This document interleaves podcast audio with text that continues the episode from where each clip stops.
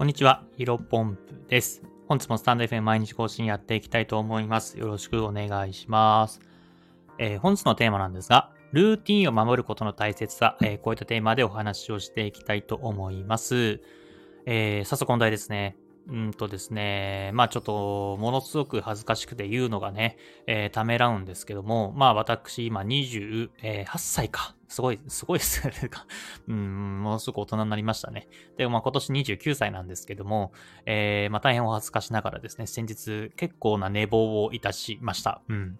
で、何時に起きたかというと11時半ですね。うん、久しぶりに寝坊しましたね。まあ、一応ね、あの、まあ、あの、まあ、言い訳っぽくなるんですけども、なんか、例えばミーティングとかね、えー、誰かとアポがあってっていうわけじゃなかったんで、まあ、誰にもね、迷惑かけてないっちゃ迷惑かけてないんですけども、僕ね、だいたい今、ん、何時ぐらいかな ?8 時半とか9時ぐらいに起きて、そっから、もうほんとね、えー、まあ、男っていうのもあるんですけども、本当支度多分10分、20分ぐらいでね、えー、やって、まあ、そのまま、えー、倉さんの事務所に行くか、家の中で仕事をするかも、どっちか二択かなと思います。まあ、だから事務所、あ、ごめんなさい、自分家で仕事するってなっても、一回、えー、コンビニ行ってカフェラテかな？あを買いに行って、あまあ、朝のね、えー、朝日を浴びるために、まあ、散歩してね、頭を回転させるためにも、ちょっと運動はしますけども、基本的には起きてから多分30分後ぐらいには、えー、仕事が始められている状況になっていますが、まあ、11時半にね、起きてしまったんで、まあ、仕事開始がまあ、11時50分ぐらいかな、えー、家でやりましたけども、やっぱりね、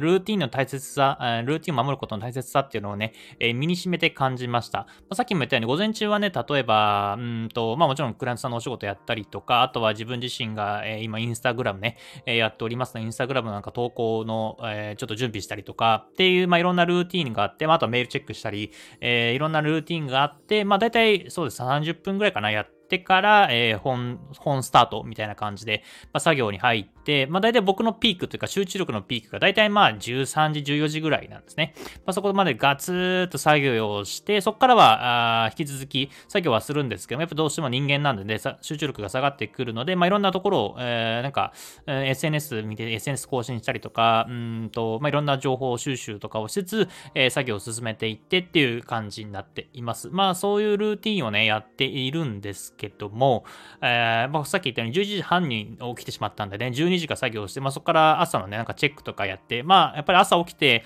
えー、その9時に目覚めてないので、うん、ちょっとその午前中に溜まってたタスクがいくつかあって、それを消化するともう、あ僕のね、いつも、なんだろ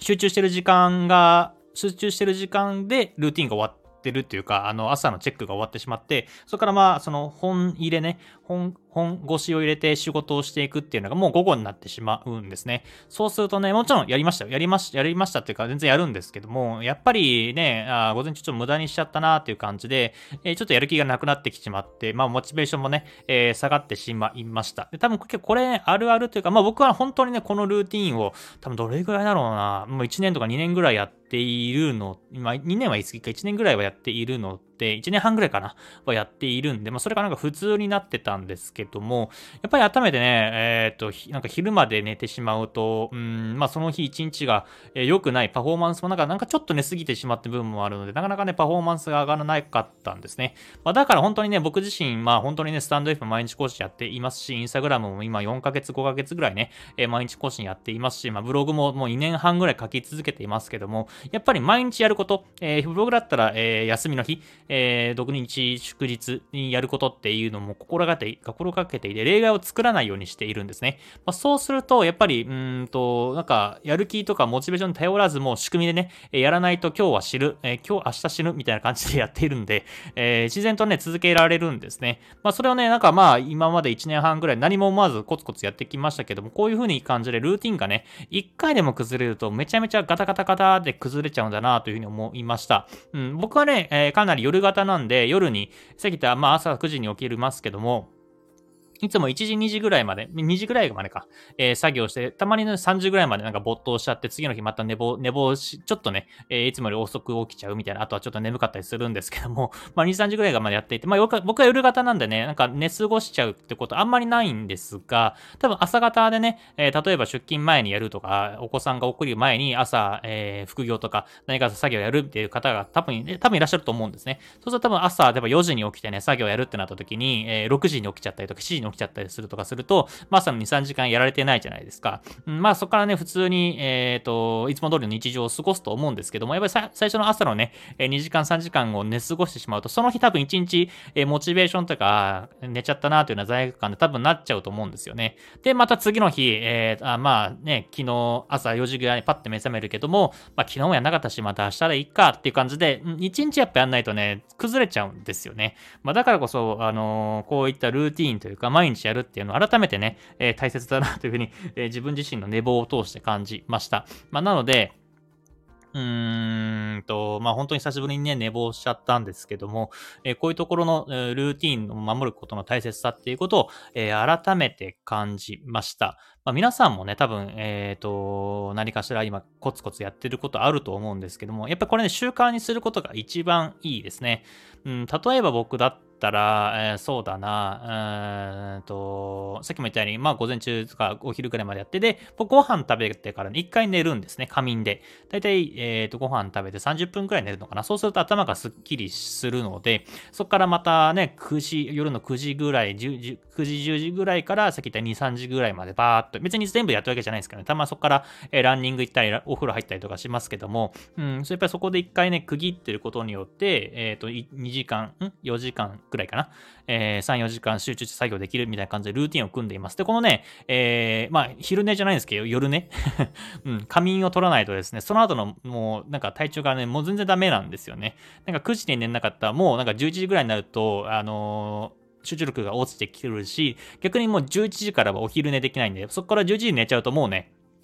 変な時間に起きちゃうし、えー、そのまた2時とか3時に寝るときに寝つきがめちゃめちゃ悪くなっちゃうんで、えー、このルーティンをね、もう多分、これこそ2年ぐらいやっているかな。えー、ご飯食べたら一回寝るみたいなところのルーティンをやっているので、これはね、たまにね、たまにねっていうか、うん、夜にミーティングとかなんかしらお仕事が入ると、かなりくえー、このルーティンが崩れちゃうんですけども、やっぱりそうするとね、その後の時間というか、うん、作業の、うん、質がかなり落ちる気がしていますね。まあ、うん、まあまあ、夜予定あるときはね、もうそれに割り切って、えー、その後作業、例えば、例えばね、例えば、よくあるのは、誰かとご飯行くとか、えー、会食、クライアントさんの、えー、食事行くみたいな感じあるとですね、そこら辺はもうもうそれで割り切って、えー、ご飯食べた後、例えば23時とか、まあ12時ぐらいまでがあると思いますけど、その後作業しないみたいな感じで割り切って、まあ作業はしなくてもインプット動画を見たりとか、なんか読書したりとか、そういう感じで、ちょっと、うん、作業というか、アウトプットのをしないように、えー、次のルーティーンというか、やるべきことをね、えー、変えたりとかしてる、心がけてはいるんですけども、うん、なんか自分の中でコントロールできない、さっき言った、まあ、いわゆる寝坊ですね。寝坊は自分の中でコントロールできてなかったんで、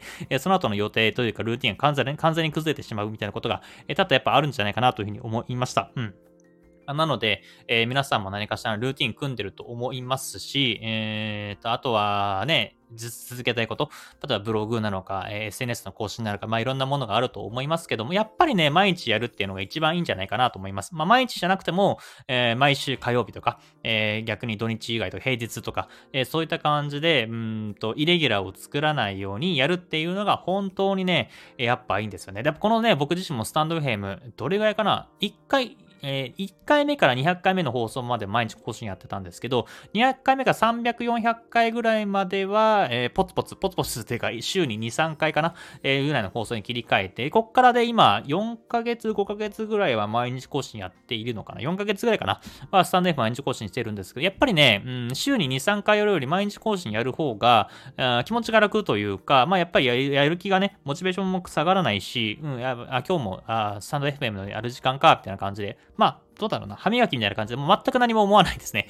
前の2、3週、1週間に2、3回時はね、自分で、えー、別に何曜日、毎週何曜日にやるっては決めてなくて、まあ1週間に3回くらい投稿すればいいかな。だから、えー、今日はやめとこうみたいな感じで、なんかその、やるやらないでね、や、なんか判断しちゃってたし、あ今日やんないとな、みたいな感じで、なんかすごくマイナスな気分になってたんですけども、やっぱり毎日やるっていうのは強いなというふうに思いました。まあまあ、ただね、毎日やるためにはこういったルーティン、まあ何時か何時までやるとか、えー、何時か何時まではこういった作作業するみたいなところで、ルーティンはね、絶対に守んなきゃいけないなというふうに改めて思いましたので、まあ、ぜひね、まあ、反面教師じゃないですけど、僕が今日寝坊、今日じゃなくて、えー、先日ね、寝坊したってことをね、ちょっとシェアさせていただきましたけど、まあ、めちゃめちゃ恥ずかしいんですが、まあ、この恥ずかしさを、がですね、何かしら、えー、この放送を聞いている方のためになったら嬉しいなと思いました。本日の話は以上です。